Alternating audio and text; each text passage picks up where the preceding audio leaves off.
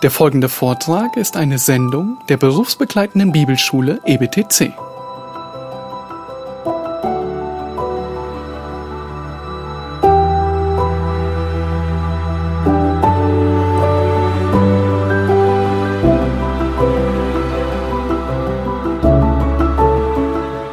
Heute Morgen werde ich euch ein bisschen herausfordern. Ich meine, das tun wir jedes Mal, aber ihr müsst diesmal sehr viel mitdenken.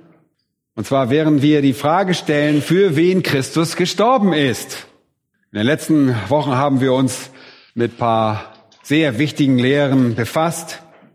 Der Lehre des Beharrens, beziehungsweise der Bewahrung der Heiligen, der Lehre der souveränen Auswahl Gottes bei der Errettung. Und vor 14 Tagen haben wir uns mit der Lehre der totalen oder absoluten Unfähigkeit befasst. Das ist die Verderbtheit des Sünders, die es ihm unmöglich macht, auf das Evangelium zu reagieren. Heute Morgen möchte ich mit euch über etwas reden, das wir als die Lehre der wirksamen Sühne bezeichnen wollen. Und das ist wahrscheinlich der genaueste Titel für dieses Thema. Ihr müsst verstehen, dass diese Lehren, über die wir reden, der Kern unserer Theologie sind. Sie sind die Lehren, mit denen sich auch die Reformatoren und alle anderen Christen davor beschäftigt haben. Lehren, die aus der Finsternis des römischen Katholizismus gerettet wurden. Den meisten Christen erscheint die Frage, für wen Christus gestorben ist, absolut offensichtlich. Aber das liegt nur daran, dass wir die Dinge tendenziell oberflächlich betrachten, nicht tiefschürfend über sie nachdenken und deshalb das Wesen auch oft einiger dieser herrlichen Wahrheiten total verpassen. Und deshalb müssen wir hier einmal wieder ein bisschen tiefer graben. Das kennen wir ja schon und dafür werde ich euch Ihre ganze Aufmerksamkeit beanspruchen. Und nur für den Fall, dass ihr das heute Morgen nicht alles mitbekommt. Wir haben ein Internet. Von diesem Internet kann man sich Predigten runterladen. Man kann sie sich nochmal anhören, wenn man es beim ersten Mal nicht gleich mitkriegt. Macht davon Gebrauch. Wir haben einen CD-Dienst, wenn ihr das per CD hören wollt und keinen Internetanschluss habt. Macht davon Gebrauch. Ich werde heute Morgen und nächste Woche für diese so wichtige Thematik also Zeit verwenden. Und deshalb werde ich euch heute am Ende etwas im Ungewissen lassen und sicherlich auch viele Fragen für euch aufwerfen. Und ich weiß, dass hinterher sicherlich einige zu mir kommen werden, um wieder Fragen loszuwerden. Und das ist gut so. Fragen, die ich nicht beantwortet habe. Aber vielleicht habt ihr noch ein bisschen Geduld bis zum nächsten Sonntag. Da werden sich einige Fragen und Probleme lösen. Und dann dürft ihr auch gerne kommen. Ihr dürft auch jetzt schon kommen. Aber nur, dass ihr Bescheid wisst. Das wird einige Fragen aufwerfen. Aber lasst uns einfach mal auf eine einfache Weise beginnen. Und ich hoffe, dass es für euch verständlich ist. Es ist immer sehr leicht, unverständlich zu sein. Das ist das Leichteste, was es gibt. Dazu gehört einfach, dass wir nicht wissen, wovon wir reden. Wenn ich das nicht verstanden hat, dann könnt ihr das auch nicht verstehen. Vielleicht denkt ihr dann, oh, das war wirklich tiefschürfend heute. Aber vielleicht ist es nur eine Täuschung. Vielleicht hat der Prediger das selber nicht verstanden und er redet irgendwas daher und deshalb könnt ihr das auch nicht verstehen. Also es ist relativ einfach, unverständlich zu sein. Es ist schwer, klar zu sein. Und um klar und unmissverständlich zu sein, muss ich das Thema wirklich verstehen. Und ich muss hart daran arbeiten, es in ein sehr verständliches, für euch verständliches Format zu bringen. Und ich sage euch, heute hat diese Predigt ein gewisses Niveau. Das ist eigentlich, das sind Dinge, die man auf dem Seminar, Thomas, du wirst das bald erleben, auch solche Dinge tiefer betrachtet. Aber ich glaube, dass wir das auch verstehen können. Ich habe das versucht, so einfach wie möglich zu machen. Aber lasst uns bei einigen einfachen Dingen anfangen. Wenn ihr also den Durchschnittschristen fragen würdet, für wen Christus gestorben ist, dann würde die ähm, traditionelle Antwort wie folgt sein. Er würde sagen, für jeden. Für jeden Christen. Christus ist für die ganze Welt gestorben. Er ist für alle Sünder gestorben. Und die meisten Menschen in der Gemeinde und ich glaube auch viele außerhalb der Gemeinde, die mit dem Christentum irgendwie assoziiert sind, glauben, dass Jesus am Kreuz die Schuld für die Sünden aller Menschen bezahlt hat, weil er jeden liebt und schließlich auch will, dass jeder gerettet wird. Das ist mehr oder weniger die äh, weit verbreitete evangelikale Ansicht. Jesus ist für jeden gestorben. Er hat den Preis für die Sünden aller Menschen bezahlt. Wir müssen lediglich den Sündern erzählen, dass er sie so sehr liebt, dass er den Preis bezahlt hat und will, dass sie errettet werden und dass sie lediglich darauf, auf dieses Angebot reagieren müssen. Und wenn das stimmt, dann hat Jesus am Kreuz mit gut zu eine potenzielle Errettung bewirkt, nicht eine tatsächliche Errettung. Und das bedeutet, dass alle Sünden der Sünder potenziell, also möglich, es besteht die Möglichkeit dafür, er hat sie potenziell gesühnt. Die tatsächliche Sühne jedoch erst wird durch ihren eigenen Glauben aktiviert. Wir müssen Sündern also erzählen, dass sie sich ihre Errettung, die bereits für sie erworben wurde, zu eigen machen. Und da Jesus für jeden gestorben ist, kann jeder errettet werden. Sie müssen lediglich kommen, um ihr Heil zu empfangen. Deshalb besteht unsere Verantwortung darin, die Leute davon zu überzeugen, zu kommen und das Heil anzunehmen, das für sie bereitgestellt wurde. Sie einfach davon zu überzeugen, zu kommen und das Geschenk anzunehmen. Ihr Lieben, das ist so tief in der evangelikalen Theologie verankert, dass sogar einige von euch jetzt denken, ja, das ist genau das, was ich gelernt habe. Es ist so tief im Christentum verankert, dass viele Evangelisten und Experten der Gemeindewachstumsbewegung denken, ich kann jeden Menschen zu Christus führen, wenn ich nur den Schlüssel zu ihren Herzen dieser Menschen finde. Dabei wird davon ausgegangen, dass man jeden Menschen auf dem Planeten für Christus gewinnen kann, wenn man nur die richtige Technik findet, um den Punkt zu finden, an dem man jeden emotionalen anrührt, weil Christus schließlich für alle gestorben ist. Das ist dieser weit verbreitete Gedanke, und ich weiß, dass viele von euch denken, nun, das scheint genau das zu sein, woran ich immer geglaubt habe. Das wurde mir so beigebracht. Und wenn das so ist, dann werden wir heute Morgen vielleicht ein paar neue Perspektiven eröffnen. Und das ist wunderbar. Wir wollen ja immer dazulernen. Aber das ist der weit verbreitete Gedanke im Evangelikalismus. Und die Konsequenzen dieser Auffassung wären folgende. Die Hölle ist voller Menschen, für die Christus gestorben ist. Oder anders ausgedrückt, die Hölle ist voller Menschen, deren Sünden am Kreuz vollständig getilgt wurden. Oh, das hört sich schon ein bisschen irritierender an, wenn man es so sagt. Man könnte auch sagen, dass der Feuersee, der für immer mit Schwefel und Feuer brennt, voller Menschen ist, die für immer verdammt sind und deren Sünden Christus voll und ganz am Kreuz gesühnt hat. Gottes Zorn wurde durch Christi Sühne im Namen der Menschen, die für immer in der Hölle bleiben werden, Genüge getan. Ist schon ein bisschen irritierend. Übrigens auch der Himmel wird mit den Seelen derjenigen bevölkert sein, für die Jesus gestorben ist. Christus hat also genau dasselbe für die Bewohner der Hölle wie für die Bewohner des Himmels getan. Dadurch wird die Frage doch noch ein bisschen besorgniserregender, wenn wir das so ausdrücken. Der einzige Unterschied ist dann, dass die Menschen, die im Himmel sind, das Geschenk angenommen haben, während die Menschen in der Hölle es einfach nur abgelehnt haben. Das ist mehr oder weniger die traditionelle evangelikale Ansicht. Aber das hört sich ein bisschen merkwürdig an, wenn man beginnt, das ein bisschen auseinanderzunehmen dass Jesus gestorben ist und den vollen Preis für die Sünden der Verdammten ebenso für die Sünden der Verherrlichten gezahlt hat, dass Jesus dieselbe Sache für die Bewohner der Hölle getan hat wie für die Bewohner des Himmels und der einzige Unterschied in der Entscheidung des Sünders liegt? Das bedeutet, der Tod Jesu Christi war also keine tatsächliche, wirksame Sühne, sondern nur eine potenzielle, eine mögliche Sühne.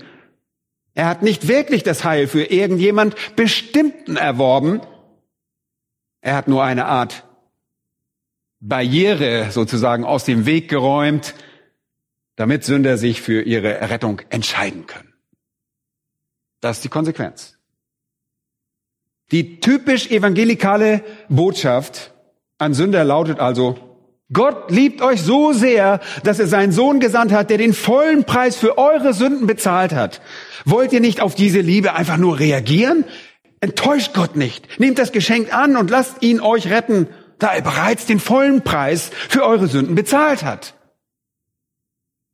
Die endgültige Entscheidung überbleibt dann dem Sünder. Das beinhaltet die Auffassung, dass Gott euch so sehr liebt, dass ihr so besonders seid, dass er euch seinen Sohn gab, der den vollen Preis für eure Sünden gezahlt hat. Und das soll euch irgendwie auf der emotionalen Ebene so dazu bewegen, ihn ebenfalls zu lieben und sein Geschenk anzunehmen. Und so bearbeitet man den Sünder, manipuliert den Sünder quasi in die Richtung, indem man versucht, einen psychologischen Ansatz zu finden, ein empfundenes Bedürfnis zu finden, indem man die richtige, naja, bei uns ist es nicht Orgelmusik, aber in den Kirchen spielt man vielleicht Orgelmusik, Bekehrungsmusik zur Einladung der Sünder. Man macht möglichst einen guten Eindruck. Gewissermaßen fettet man die Rutsche des Heils und schubst ihn in die Richtung der Entscheidung für Jesus. Aber hier habt ihr jetzt ein Problem, Leute. Und zwar haben wir ein großes Problem. Denn in unserer letzten Predigt haben wir gesehen, dass kein Sünder diese Entscheidung von sich aus treffen kann. Stimmt's? Keiner kann das von sich aus tun. Das ist die Lehre der absoluten Unfähigkeit. Der Sünder kann diese Entscheidung nicht treffen. Er kann diese Entscheidung nicht von sich aus allein treffen. Alle Menschen sind Sünder. Wir wissen das. Alle sind tot in ihren Übertretungen und Sünden. Alle von ihnen sind vom Leben Gottes entfremdet, so haben wir das letzte Mal ausgedrückt. Alle tun ständig nur Böses. Alle sind unwillig und unfähig zu verstehen. Wir sind unfähig, Buße zu tun. Wir sind unfähig zu glauben. Alle haben einen verfinsterten Verstand, geblendet von der Sünde und Satan. Alle haben Herzen, die voller Bosheit und bösartig sind. Alle wollen nur den Wunsch ihres Vaters tun. Wer ist das? Satan.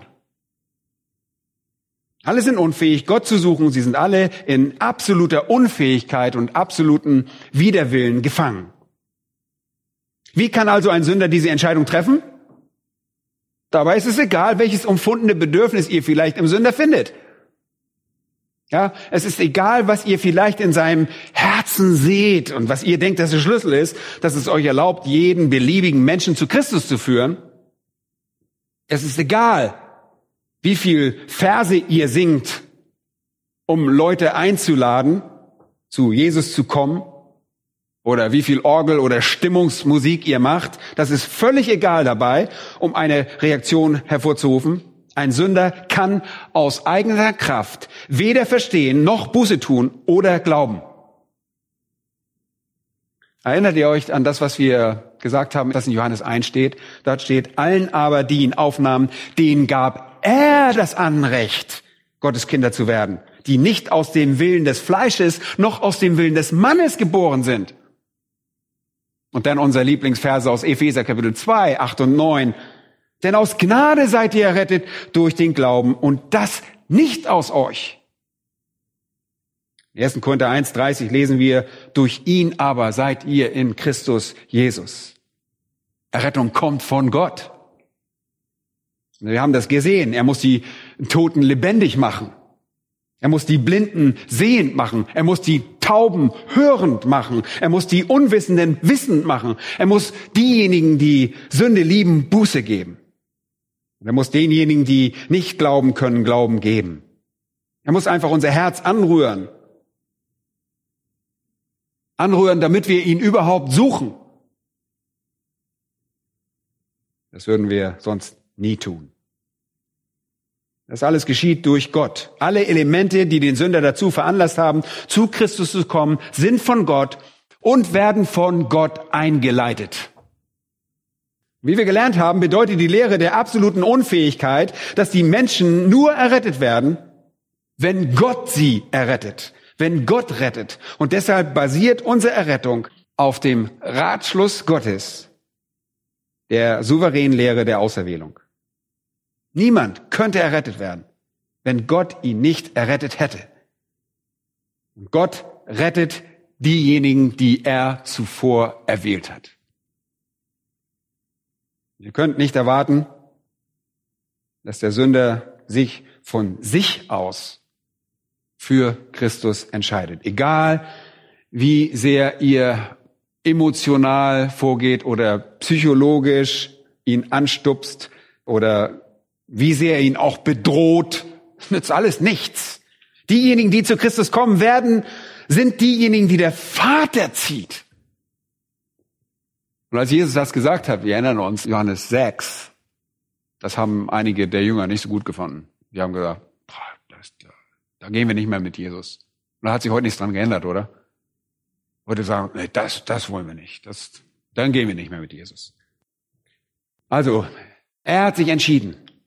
Wenn ihr diese Lehren im Hinterkopf habt, besonders die, die Lehre der Erwählung und die Lehre der absoluten Unfähigkeit, müssen wir noch einmal fragen, für wen Christus gestorben ist. Ist er ein Tod gestorben, der eine potenzielle Rettung für jeden darstellt und deshalb größtenteils nutzlos war? Oder ist ein Tod gestorben, der eine tatsächliche, wirksame Sühne darstellt, nicht nur eine potenziell denkbar mögliche, Was hat Christus bewirkt für diejenigen, die glauben? Die einzige Antwort auf die Frage, die möglich und wirklich Sinn gibt, ist, dass Jesus Christus gestorben ist und den vollen Lohn für die Sünden all derjenigen gezahlt hat, die jemals an ihn glauben würden. Mit seiner Sühne ein tatsächliches, ein reales, ein wirksames Sühneopfer ist und nicht ein potenzielles, das man außer Acht lassen kann. Wenn Jesus tatsächlich den vollen Lohn für eure Sünden bezahlt hat, werdet ihr nicht in die Hölle kommen. Das wäre Doppelbestrafung. Oh, jetzt wird sicherlich jemand einwenden. Ein Moment mal. Das hört sich aber nach begrenzter Sühne an.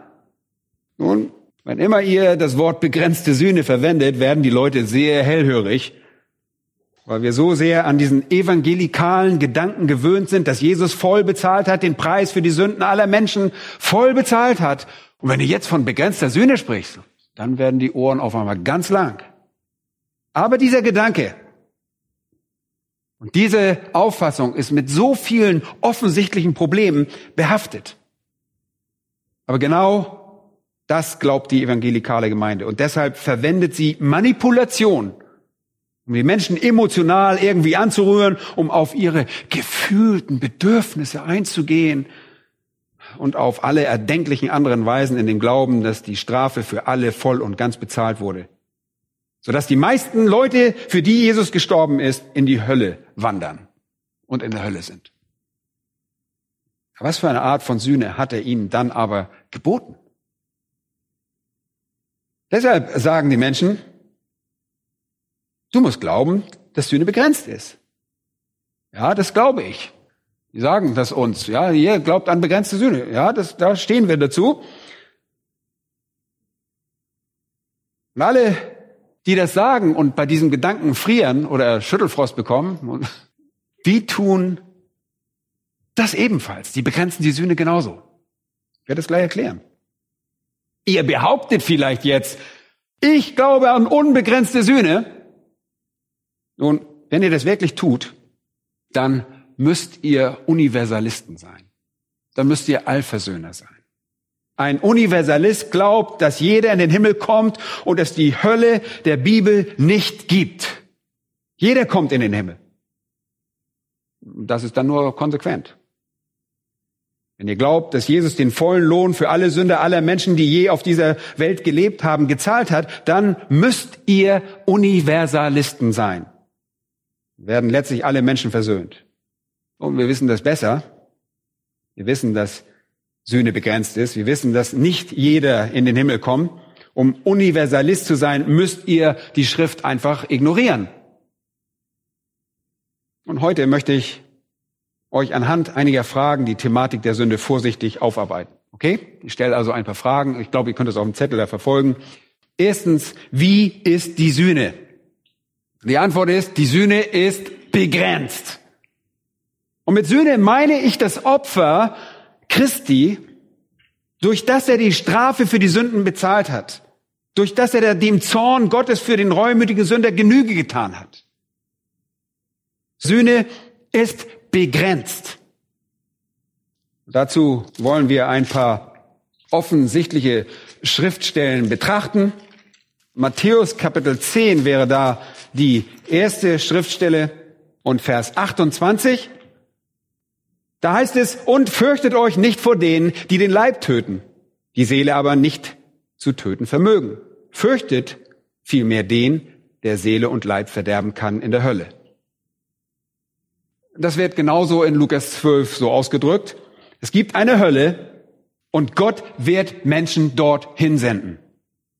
Und das zeigt uns eindeutig, dass die Sühne Christi begrenzt ist. Es gibt eine Hölle und Gott wird Menschen dort hinsenden. In Markus Kapitel 9, und das sind wirklich nur ein paar Beispiele, die uns zeigen, dass Sühne definitiv begrenzt ist, da heißt es in Vers 43, und wenn deine Hand für dich ein Anstoß zur Sünde wird, so hau sie ab. Es ist besser für dich, dass du als Krüppel in das Leben eingehst, als dass du beide Hände hast und in die Hölle fährst, in das unauslöschliche Feuer. In manchen Texten heißt es, wo ihr Wurm nicht stirbt und das Feuer nicht erlischt. Auch hier findet sich ein klarer Hinweis auf die Realität der Hölle. In Vers 48 dann eine Wiederholung, und wenn dein Auge für dich ein Anstoß zur Sünde wird, so reiß es aus. Es ist besser für dich, dass du einäugig in das Reich Gottes eingehst, als dass du zwei Augen hast und in das höllische Feuer geworfen wirst, wo ihr Wurm nicht stirbt und das Feuer nicht erlischt. Schlagt einmal das Johannesevangelium auf. Ich will euch nur kurz aus diesem Evangelium zeigen, dass die Sühne offensichtlich begrenzt ist. Und da haben wir in Kapitel 8 und Vers 12 eine sehr deutliche Aussage darüber. Heißt es nun, redete Jesus wieder zu ihnen und sprach, ich bin das Licht der Welt. Wer mir nachfolgt, wird nicht in der Finsternis wandeln, sondern er wird das Licht des Lebens haben. Hier findet sich eine Bedingung. Ihr müsst Christus nachfolgen. Und das ist begrenzt auf diejenigen, die Christus nachfolgen. Vers 24 erhält eine ähnliche Aussage. Darum habe ich euch gesagt, dass ihr in euren Sünden sterben werdet, denn wenn ihr nicht glaubt, dass ich es bin, so werdet ihr in euren Sünden sterben. Es gibt eine Hölle und es werden Menschen dorthin gehen, die in ihren Sünden sterben. In Matthäus 7 heißt es sogar, viele sind es, die dorthin gehen, die dort hineingehen werden. Der einzige Weg, die Hölle zu vermeiden, der einzige Weg, die Verdammnis zu vermeiden oder dass ihr in euren Sünden sterben werdet, ist an den Herrn Jesus Christus zu glauben. Und hier ist die entscheidende Frage. Wie konnte Jesus sagen, man könnte in seiner Sünde sterben, wenn doch die Sünden aller Menschen gesühnt waren? Antwort? Sie waren nicht gesühnt worden wenn sie starben, ohne an Jesus zu glauben. Es gibt noch weitere Stellen, Johannes 3, Johannes 3, Vers 17, kennen wir sehr gut. Denn Gott hat seinen Sohn nicht in die Welt gesandt, damit er die Welt richte, sondern damit die Welt durch ihn gerettet werde. Wer an ihn glaubt, wird nicht gerichtet. Wer aber nicht glaubt, der ist schon gerichtet, weil er nicht an den Namen des eingeborenen Sohnes Gottes geglaubt hat. Es gibt eine Hölle. Dort werden Menschen landen, die nicht an Jesus Christus glauben. Und dann gibt es so viele andere Stellen, wo ihr diesen denselben Nachdruck auf diese Aussage findet. Aber ich will euch nicht mit einer endlosen Liste belasten. Hier nur ein paar weitere, über die wir nachdenken können. Matthäus Kapitel 22 und Vers 13. Matthäus 22, Vers 13. Da sprach der König zu den Dienern, bindet ihm Hände und Füße, führt ihn weg und werft ihn hinaus in die äußerste Finsternis. Da wird das Heulen und Zähneknirschen sein. Eine weitere Beschreibung der schrecklichen Verdammnis und des ewigen Gerichts. So auch in Matthäus 25 und Vers 30. Und den unnützen Sklaven werft hinaus in die äußerste Finsternis. Dort wird das Heulen und Zähneknirschen sein. Und dann in einem paulinischen Brief, im zweiten Thessalonicher Kapitel 1, dort geht es um die Wiederkunft unseres Herrn Jesus Christus und in Vers 7 lesen wir, mit den Engeln seiner Macht in flammenden Feuer, wenn er Vergeltung üben wird an denen, die Gott nicht anerkennen und an denen, die dem Evangelium unseres Herrn Jesus Christus nicht gehorsam sind. Diese werden Strafe erleiden, ewiges Verderben vom Angesicht des Herrn und von der Herrlichkeit seiner Kraft. Die Bibel weist also sehr deutlich darauf hin, dass es eine Hölle gibt, dass sie eine Realität ist. Der einzige Weg, diese zu vermeiden, ist nicht in euren Sünden zu sterben. Und um nicht in euren Sünden zu sterben, müsst ihr an den Herrn Jesus Christus glauben. Wenn ihr das nicht tut, werdet ihr dafür mit ewigem Verderben büßen. Und das beweist, dass die Sühne Christi begrenzt ist. Sie hat keine Allgemeingültigkeit. Gott hatte nie die Absicht, jeden zu retten. Er ist Gott. Nun, er hätte beabsichtigen können, jeden zu retten. Und wenn er das gewollt hätte, dann hätte er jeden gerettet. Er hätte jeden retten können. Und er hätte das getan, wenn das seine Absicht gewesen wäre. Sühne ist begrenzt.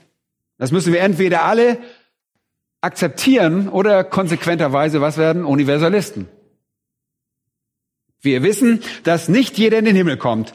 Es ist sogar nur eine kleine Herde. Es sind die wenigen. Und das bedeutet, wenn wir an dieser evangelikalen Vorstellung festhalten würden, würde die Mehrzahl der Leute, für die Christus gestorben ist und für deren Sünde er den Preis gezahlt hat, in die Hölle kommen.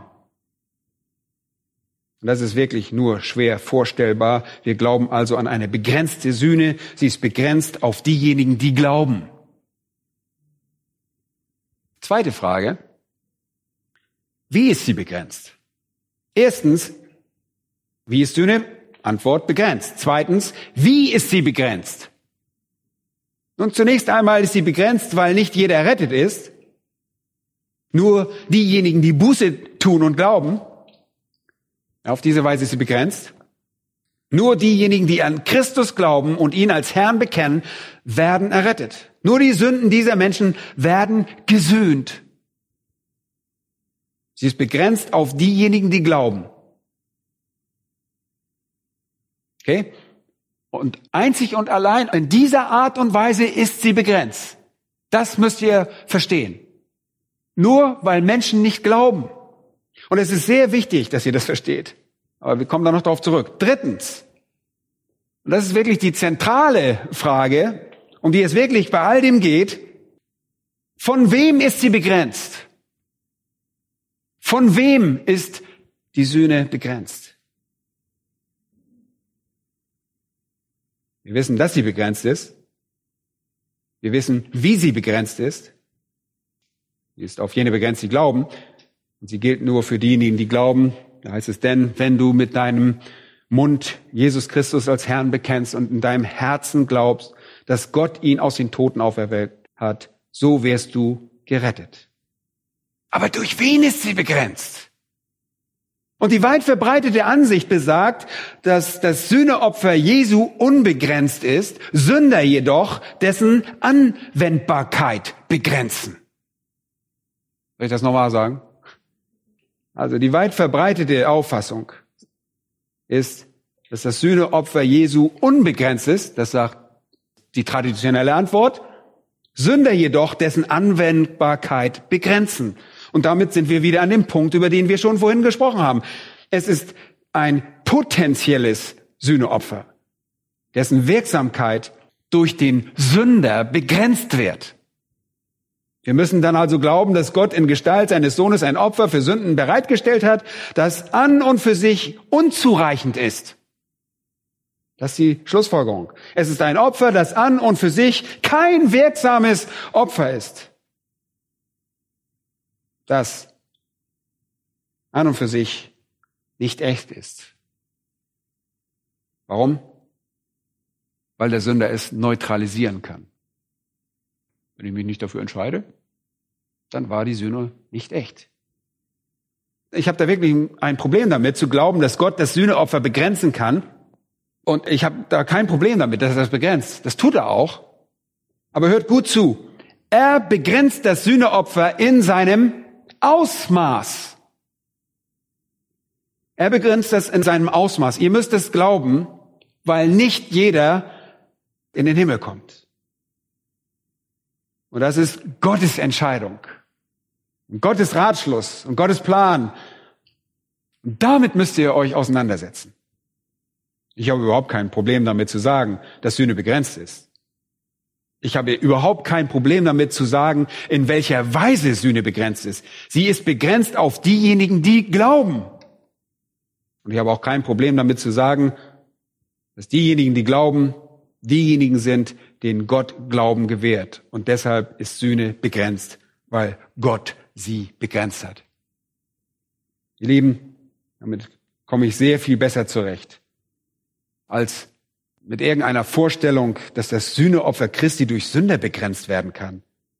Und dass es an der großen Mehrheit der Leute einfach nur verschwendet war. Wenn ihr sagt, dass Gott ein Sühneopfer dargebracht hat, das nur potenziell ist, das nur die Barrieren beseitigt, damit der Sünder errettet werden kann, wenn er sich dafür entscheidet, wisst ihr, was ihr dann getan habt?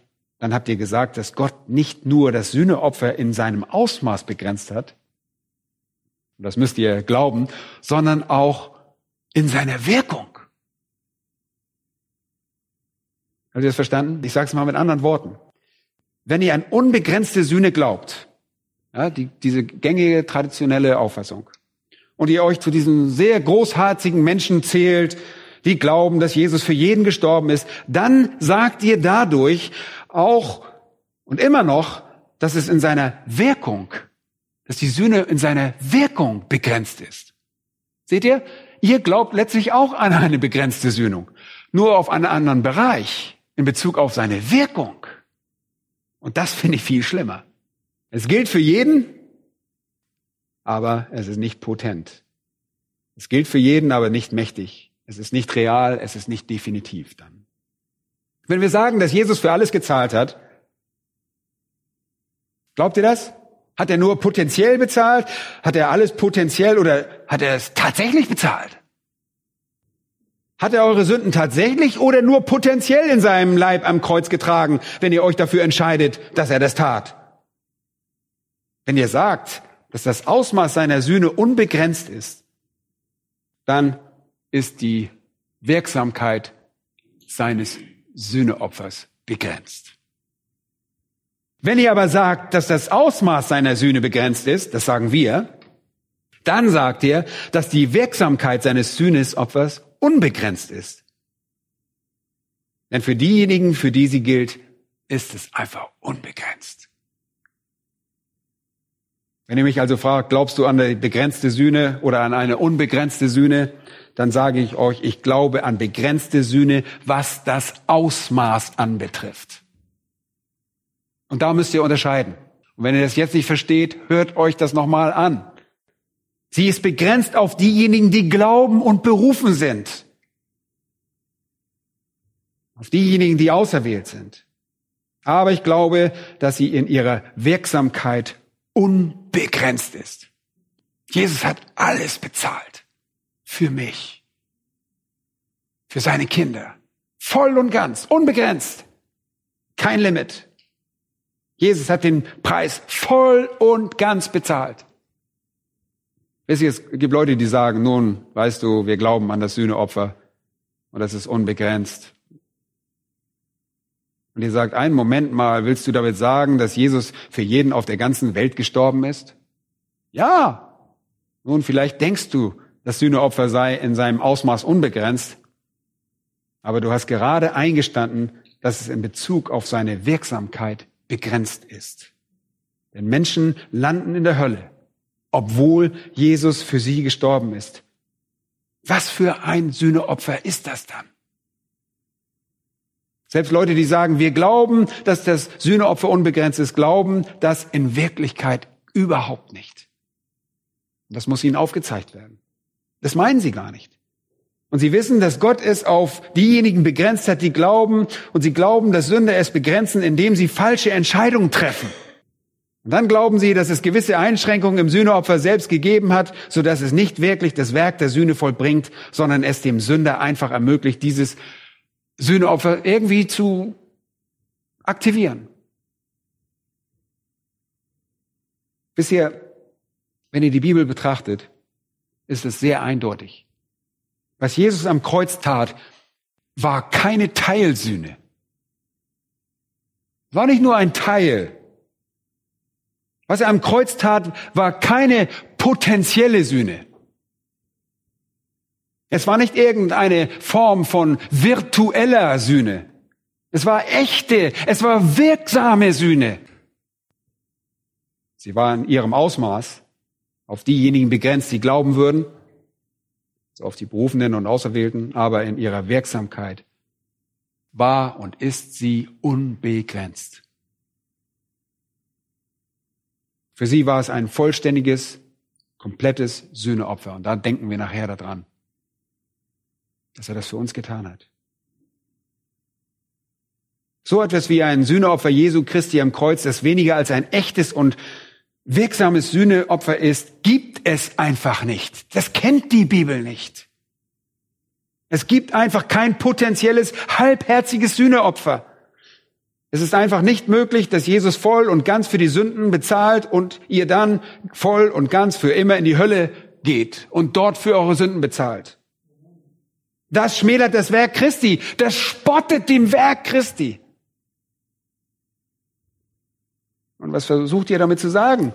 Wollt ihr sagen, dass Jesus die Wirkung des Opfers nur in Teilen aktiviert hat und es dem Sünder überlassen bleibt, diese Opfer voll und ganz zu aktivieren? Wenn Christus für die Sünden eines jeden Menschen gezahlt hat und nicht jeder in den Himmel kommt, dann war das, was er bezahlt hat, nicht der volle Preis. Dann müssen wir so manche alte Hymne in unseren Liederbüchern verändern sodass die Texte dort sagen, Jesus hat die Hälfte bezahlt, der Rest ist euch überlassen. Hey, das wäre ein guter Text. Sollten wir mal dichten. Hey, Jesus hat die erste Hälfte bezahlt und ihr die zweite. Naja, na, nee, ich, ich kann mich einfach nicht überwinden, das zu glauben. Dass die Hölle voll von Millionen von Menschen ist, deren Sünden voll und ganz von Jesus am Kreuz bezahlt wurden. Und ich kann mir einfach nicht vorstellen, dass der Vater den Sohn in vollem Ausmaß am Kreuz für die Sünden von Leuten bestraft hat, die dann für immer für diese Sünden in die Hölle bestraft werden. Welchen Sinn hat das? Was Christus am Kreuz getan hat, war ein wahres. Es war ein vollumfängliches, ein komplettes Sühneopfer für die Sünden aller, die glauben würden. Und da niemand glauben kann, wenn Gott ihm nicht den Glauben gewährt, sind es die Sünden derjenigen, die der Vater nach seinem eigenen Willen zu sich gerufen hat. Nur das allein passt. Aber es gibt Leute, die sagen, nun weißt du, wenn du sagst, das Sühneopfer ist begrenzt, dann, dann fühlen sich die Leute aber nicht so besonders.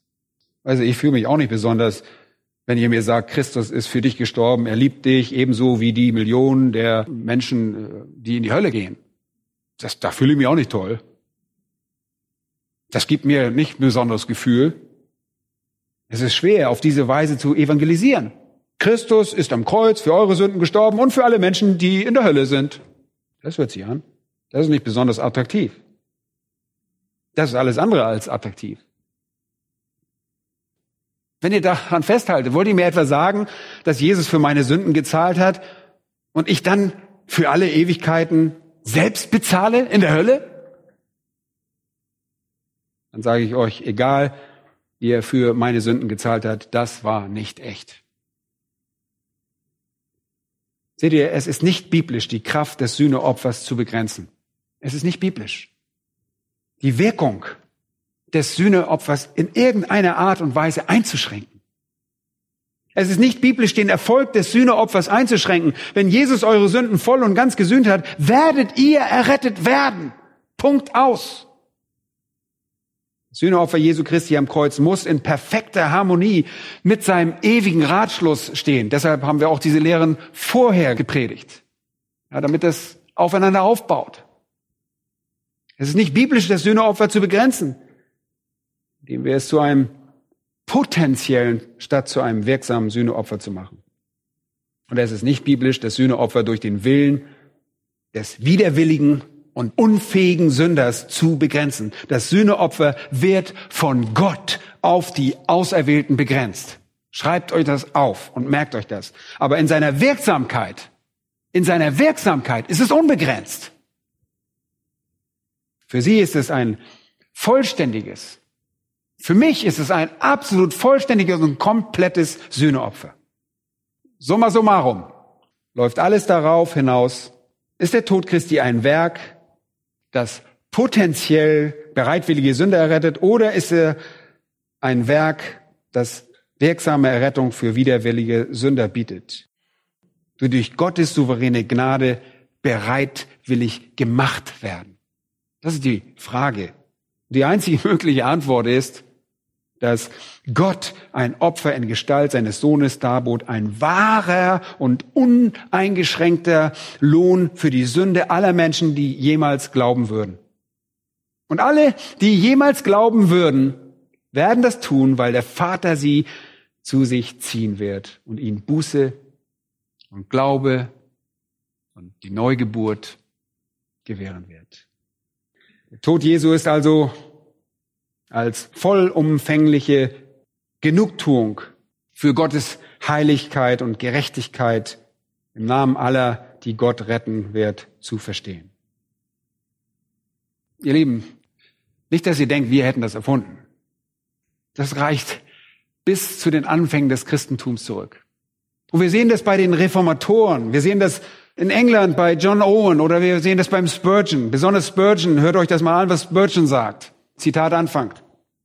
Er sagt, wir hören oft, dass wir das Sühneopfer Christi begrenzen, weil wir sagen, dass Christus nicht genug Tun für alle Menschen geleistet hat, denn sonst wären alle Menschen errettet.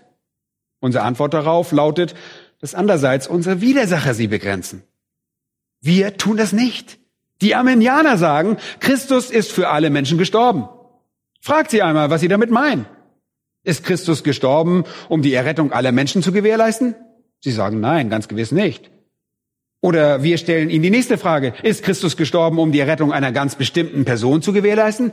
Sie sagen nein. Wenn Sie konsequent sein wollen, müssen Sie das sagen. Sie sagen nein. Christus ist gestorben, damit jeder Mensch errettet werden kann. Wenn, und dann folgen gewisse Bedingungen für die Errettung, wer ist es, der die Errettung begrenzt? Ihr sagt, dass Christus nicht gestorben ist, um die Errettung jedes beliebigen Menschen unfehlbar zu gewährleisten? Wie bitte? Wenn ihr sagt, wir begrenzen den Tod Christi, sagen wir, nein, liebe Herren, ihr seid es, die das tun. Wir sagen, Christus ist gestorben, um die Errettung einer unzählbaren Menge unfehlbar zu gewährleisten. Einer Menge, die durch den Tod Christi nicht nur errettet werden könnte, sondern errettet wird und in keiner Weise Gefahr laufen kann, irgendetwas anderes als errettet zu sein. Ihr könnt eure Sühne gerne behalten. Wir werden unsere nie für eure widerrufen. Zitat Ende. Er drückt das ganz genau so aus. Das Sühneopfer Christi ist ein tatsächliches, wirksames Sühneopfer, kein potenzielles. Es ist ein echtes Sühneopfer, nicht einfach eine Barriere, die nur beseitigt wurde, damit der Mensch, der Sünder, seine Entscheidung treffen kann. Und es ist für alle, die je glauben werden. Und da der Sünder unfähig und widerwillig ist, ohne göttliche Intervention und Erneuerung zu glauben, hängt das von der Macht Gottes ab, basierend auf dem Ratschluss Gottes, den er wann getroffen hat? Vor Grundlegung der Welt. Ich hoffe, ihr versteht, was ich meine. Die Bibel bezeugt das an so vielen Stellen. Und das ist der wirklich tiefschürfende Teil davon. Und wir haben das Thema heute nur anreißen können und wollen es dabei auch belassen. Ihr versteht also die Problematik und wie man sie vernünftig, logisch und vollständig durchdenkt. Nächsten Sonntag, so Gott will, möchte ich euch mit euch tiefer in das einsteigen, was die Schrift zu sagen hat, um diese wunderbare Ansicht zur Sühne zu unterstützen, die Gott durch seine eigene Souveränität auf all jene begrenzt hat, die glauben.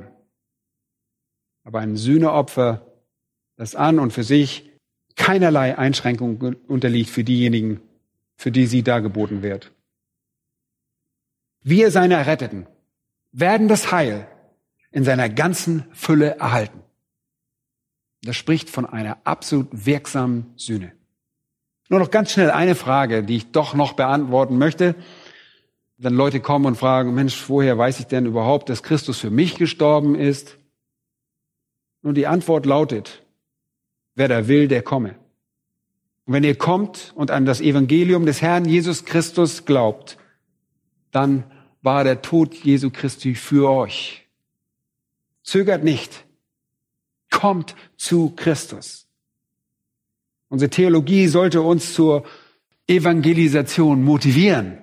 Nicht an dieser Stelle und aus diesem Grund irgendwie versiegen. Diese Motivation zur Evangelisation sollte nicht versiegen. Seht ihr, wir wissen nicht, wer die Auserwählten Gottes sind. Außer natürlich denjenigen, die schon gekommen sind.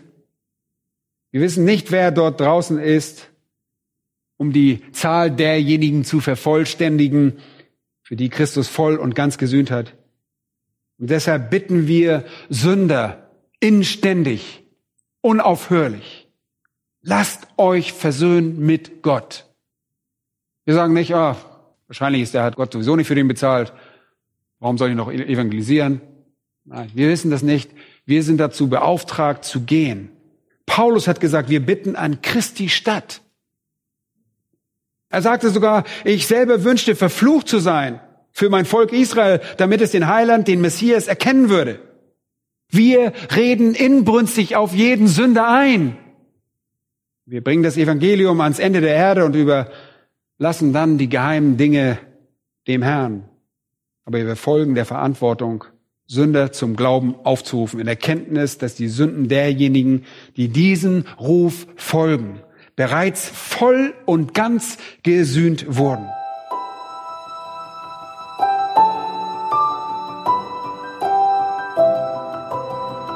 Diese Sendung war von der berufsbegleitenden Bibelschule EBTC.